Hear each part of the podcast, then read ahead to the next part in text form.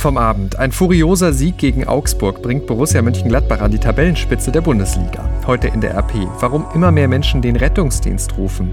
Und das kommt auf uns zu. Klimaaktivisten wollen heute den Verkehr in Berlin lahmlegen. Heute ist Montag, der 7. Oktober 2019. Der Rheinische Post Aufwacher. Der Nachrichtenpodcast am Morgen. Guten Morgen, ich bin Henning Bulka. Herzlich willkommen in dieser neuen Woche und wir schauen jetzt zusammen auf die Nachrichten an diesem Montagmorgen. Und da reiben sich Fans von Borussia Mönchengladbach freudentaumelnd die Augen. Ja, ihr schaut richtig. Gladbach steht auf Platz 1 der Bundesliga vor Bayern und Wolfsburg. Dank eines furiosen 5 zu 1 Siegs gestern Nachmittag gegen den FC Augsburg durch die Tore von Dennis Zakaria, zweimal Patrick Herrmann, Alassane Player und Breel Embolo. Gladbachs Christoph Kramer hat sich bei Sky dann entsprechend ziemlich gefreut danach. Ein sehr gutes Spiel, hatten alles zu jeder Zeit unter Kontrolle. Äh, Tabellenführung war ich noch nie mit Gladbach. Äh, und von daher ist es natürlich ein äh, ganz schöner Nebeneffekt, auch wenn wir wissen, dass sie jetzt noch nicht so die mega Aussagekraft hat, aber freuen uns natürlich alle, dass wir so in die Länderspielpause gehen. Umso größer die Enttäuschung bei den Augsburgern. Hier Florian Niederlechner. Ich kann mich gar nicht an so eine schlechte Halbzeit erinnern, ehrlich gesagt. Also wer die erste Halbzeit so verpennt und, und so schlecht spielt, äh, hast keine Chance in der Bundesliga. Für die Gladbacher war es ein sportlicher Festtag gestern mit dem Sieg gegen Augsburg. Allerdings hat die Gala mit Tabellenführung einen faden Beigeschmack. Gleich vier Spieler haben sich verletzt. Alle drei Auswechslungen waren verletzungsbedingt. Besonders Stefan Leiner und Matthias Ginter bereiten Sorgen. Leiner hat sich eine Bänderverletzung zugezogen, Ginter eine Blessur an der Schulter. Beide sollen heute im MRT untersucht werden. Trotzdem natürlich für alle Gladbach-Fans ein guter Morgen heute. Und wie es mit den Verletzten weitergeht, das liest ihr natürlich dann ausführlich auf RP Online. Die Leichtathletik-WM in Doha ist zu Ende gegangen. Zum Schluss nochmal mit einem echten Höhepunkt aus deutscher Sicht. Weitspringerin Malaika Mihambo hat den zweiten Titel für Deutschland gewonnen. Mit ganz starken 7,30 Meter holte sich die 25-Jährige am Abend ihren ersten großen Titel. Mihambo ist nach Heike Drechsler erst die zweite deutsche Weitsprung-Weltmeisterin. Der andere Titel bei der WM ging an Zehnkämpfer Niklas Kaul. Auch er hatte Gold für Deutschland geholt. In München ist das Oktoberfest zu Ende gegangen. Es war verregnet, friedlich und rekordfrei. Nach Schätzungen sind in den zwei Festwochen rund 6,3 Millionen Gäste auf das Volksfest gekommen, so viele wie im Vorjahr. Die Polizei meldet bei der Wiesen einen leichten Rückgang der Straftaten. Getrunken wurden 7,3 Millionen Maß Bier. Das klingt super viel, aber das Verrückte ist, das waren 200.000 weniger als im letzten Jahr. Ihre Premiere hatten bei dem Oktoberfest in diesem Jahr die E-Scooter und zwar auch bei den Alkoholfahrten. 414 betrunkene E-Scooter-Fahrer wurden gestoppt. Über diese Meldung diskutiert heute Morgen das politische Berlin. Das Magazin Spiegel zitiert aus dem finalen Entwurf für das Klimaschutzgesetz der Bundesregierung. Am Mittwoch soll das Kabinett darüber abstimmen. Laut dem Bericht sind einige Details aber noch einmal deutlich abgeschwächt worden. Dabei hatte es ja schon am ersten Aufschlag viel Kritik gegeben, das Gesetz sei zu lasch. Nun wird laut Spiegel zum Beispiel für das Jahr 2040 kein nationales Ziel zur CO2-Einsparung mehr definiert. Auch die Kontrollmechanismen wurden abgeschwächt. Die Kritik aus der Opposition ist erwartbar laut. Die erste parlamentarische Geschäftsführerin der Grünen, Britta Hasselmann, sprach von einer Bankrotterklärung.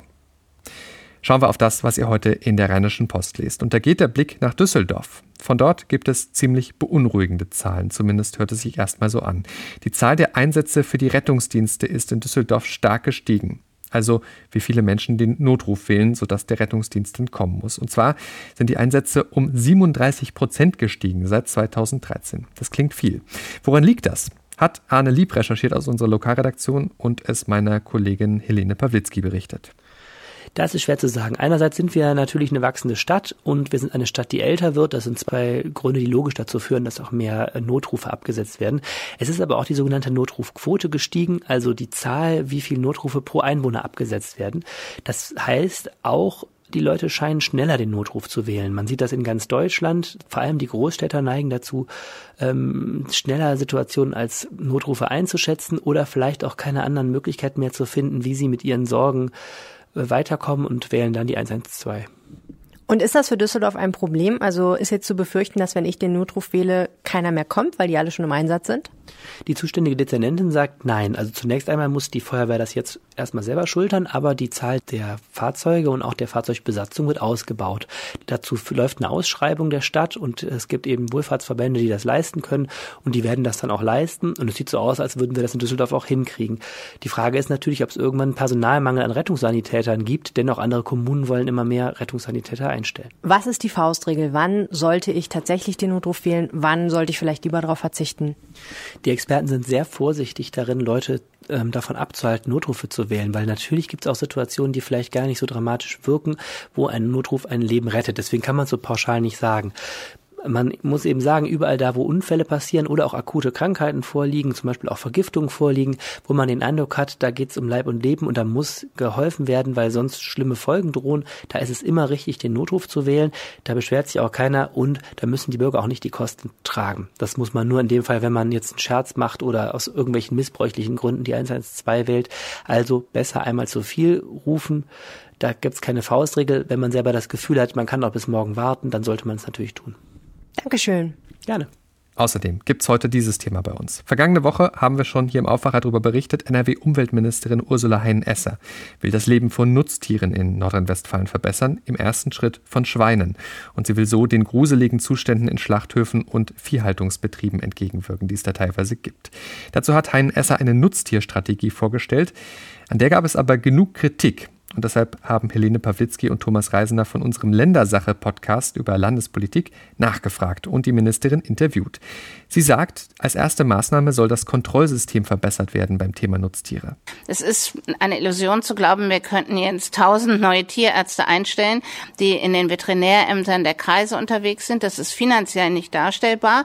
Also müssen wir andere Mechanismen finden. Dazu gibt es in Zukunft eine Tiergesundheitsdatenbank, in die fließen alle Daten Daten über die Schweine ein. Damit hat man sehr früh einen Indikator, wie die Situation in einem Stall ist.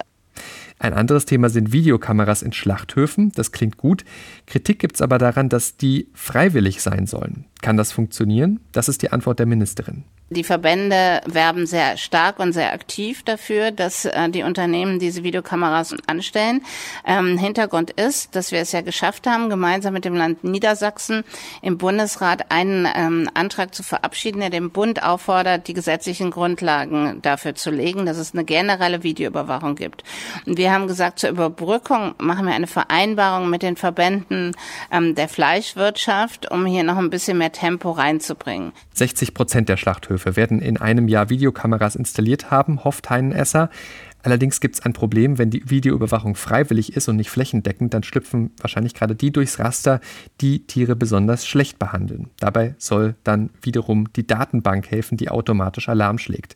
Auch wir Verbraucher sind bei dem Thema aber in der Verantwortung, sagt die Ministerin. Wenn man die ganzseitigen Discounter-Anzeigen ähm, sieht, bin ich der Überzeugung, dass zu dem Preis, zu dem oft Fleisch angeboten werden kann, das Fleisch gar nicht produziert werden kann. Und meine Bitte ist, wenn ich das hier vielleicht zum Abschluss sagen darf, dass die Verbraucherinnen Verbraucher vielleicht auch mal ein Auge drauf werfen, zu welchen Preisen sie tatsächlich einkaufen. Und mein Lieblingsbeispiel sind immer sechs Hähnchen, marinierte Hähnchenschenkel ähm, für 1,99 Euro. Das kann nicht funktionieren. Und das ganze Interview mit Ursula Heinen-Esser hört ihr ausführlich im Ländersache-Podcast. Ab heute auf rp-online.de slash Ländersache mit AE geschrieben oder wenn ihr nach Ländersache sucht, überall dort, wo es Podcasts gibt. Und dann noch das hier. Migranten haben es schwerer am deutschen Arbeitsmarkt als Einheimische. Das wissen die allermeisten. Nun zeigt eine noch unveröffentlichte Studie des arbeitgebernahen Kölner Instituts der deutschen Wirtschaft aber einen wichtigen Grund dafür, und zwar schlechte Deutschkenntnisse. Umgekehrt kommt die Studie nämlich zu dem Schluss, Migranten mit sehr guten Deutschkenntnissen haben am deutschen Arbeitsmarkt gleiche oder teils sogar bessere Chancen auf gute Jobs und hohe Gehälter wie Einheimische. Unserer Redaktion liegt die Studie vor und wir zitieren in unserer heutigen Ausgabe daraus. Um Zuwanderer und Flüchtlinge schneller in den Arbeitsmarkt zu integrieren, solle daher die Qualität der Integrationskurse verbessert und das Angebot an weiterführenden Sprachkursen weiter ausgebaut werden, schreiben die Studienmacher. Und die Sprachförderung müsse künftig auch die einheimische Bevölkerung mit in den Blick nehmen. Schauen wir auf das, was heute ansteht. Und da hat eine Aktivistengruppe schon vor heute von sich reden gemacht. Extinction Rebellion, also übersetzt so viel wie Rebellion gegen die Auslöschung, so heißt die Gruppe. Sie ruft zu Aktionen des zivilen Ungehorsams auf heute in mehreren europäischen Großstädten, unter anderem in Berlin. Die Gruppierung will damit gegen die Klimapolitik der Bundesregierung demonstrieren. Carsten Heide berichtet für die Deutsche Presseagentur. Was erwartet denn die Berliner heute? Lass das Auto stehen. So lautet der simple Rat der Aktivisten von Extinction Rebellion an die Autofahrer in Berlin. Was in London schon mehrfach geklappt hat, wollen sie heute auch in Berlin schaffen. Den Verkehr lahmlegen. Also mit Blockaden von Verkehrsknotenpunkten wie dem Potsdamer Platz. Zumindest den Ort ihrer Aktion haben die Aktivisten verraten. Dabei setzen sie auf Gewaltfreiheit. So stimmen sie die meisten ihrer Aktionen, die die kommende Woche hier in Berlin stattfinden sollen, mit der Polizei ab. Wer steckt denn eigentlich hinter Extinction Rebellion? Darüber habe ich mit Professor Dr. Sebastian Hauns von der Uni Bremen gesprochen. Er sagt, anders als Fridays for Future, die ja ähm, auf eine Massenbewegung setzen und damit ja auch sehr, sehr erfolgreich waren, wie man es am 20. September gesehen hat, setzt Extinction Rebellion eher auf ähm, spektakuläre Einzelaktionen und ähm, den normalen Alltag ähm, unterbrechende Einzelaktionen, die eigentlich mehr Aufmerksamkeit generieren in der Situation, wenn eigentlich eine geringe Mobilisierung nur vorherrscht. Bei ihren Aktionen ketten sie sich schon mal an Gebäude oder schockieren mit Kunstblut. Carsten Heide, Dankeschön. Diese Woche ist Nobelwoche in Stockholm, das heißt, die Nobelpreise werden wieder vergeben. Heute geht es los mit dem Nobelpreis für Medizin. Im vergangenen Jahr ging die renommierte Auszeichnung an Forscher aus den USA und Japan für die Entwicklung spezieller Krebstherapien. Zum letzten Mal nach Deutschland ging der Medizin-Nobelpreis 2013 für die Entdeckungen von Transportprozessen in Zellen. Daran war auch der deutsche Forscher Thomas Südhof beteiligt. Ein pauschales Kopftuchverbot im NRW-Schulgesetz, das ist verfassungswidrig. Das hat das Bundesverfassungsgericht vor vier Jahren entschieden. Nun klagen zwei Lehrerinnen muslimischen Glaubens auf Entschädigung. Beschäftigt sich heute das Oberverwaltungsgericht Münster mit. Die Richter müssen klären, ob den Klägerinnen nach dem Allgemeinen Gleichbehandlungsgesetz eine Entschädigung zusteht, weil sie zu einem früheren Zeitpunkt nicht verbeamtet wurden bzw. nicht in den Schuldienst aufgenommen wurden. Damit jetzt noch der Blick aufs Wetter. Viele Wolken zum Start in diese neue Woche. Es bleibt aber meistens trocken. Dazu bis 15 Grad heute. Morgen dann viele Wolken mit Regen und bis 16 Grad. Am Mittwoch wird es stürmischer und auch einzelne Gewitter sind dann möglich. Das war der Rheinische Postaufwacher vom 7. Oktober 2019. Ich bin Henning Bulka und ich frage euch jetzt noch zum Schluss, das würde mich nämlich echt interessieren, ob euch dieser Aufwacher gefallen hat. Wünscht ihr euch, dass wir irgendwas anders machen? Wir sind gespannt auf eure Meinung. Schreibt uns dazu gerne eine E-Mail an aufwacher.rp-online.de. Habt jetzt einen guten und erfolgreichen Tag. Wir sind dann morgen wieder mit einer neuen Ausgabe für euch da. Ciao, ciao. Mehr bei uns im Netz www.rp-online.de